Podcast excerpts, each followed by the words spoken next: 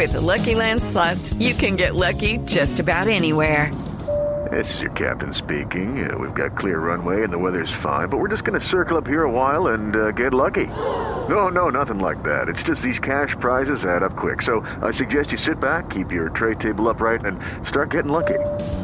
Play for free at LuckyLandSlots.com. Are you feeling lucky? No purchase necessary. Void where prohibited by law. 18 plus terms and conditions apply. See website for details. Noticias contra reloj en Blue Radio.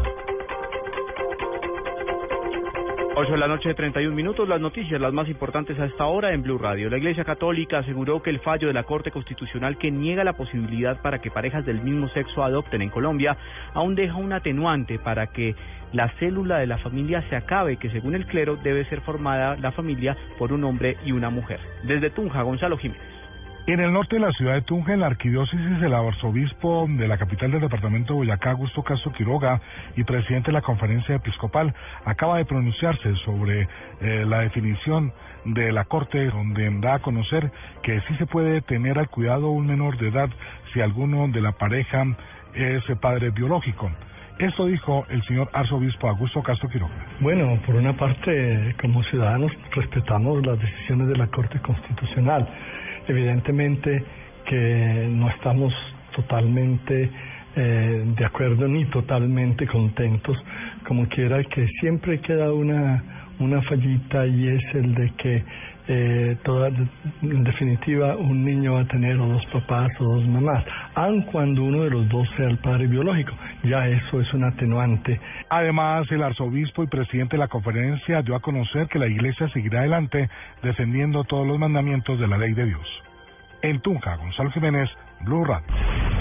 El presidente Santos reveló que en la Fiscalía están en curso o por iniciar más de 13.000 procesos contra particulares que habrían financiado grupos paramilitares o de guerrilla. Diego Monroy.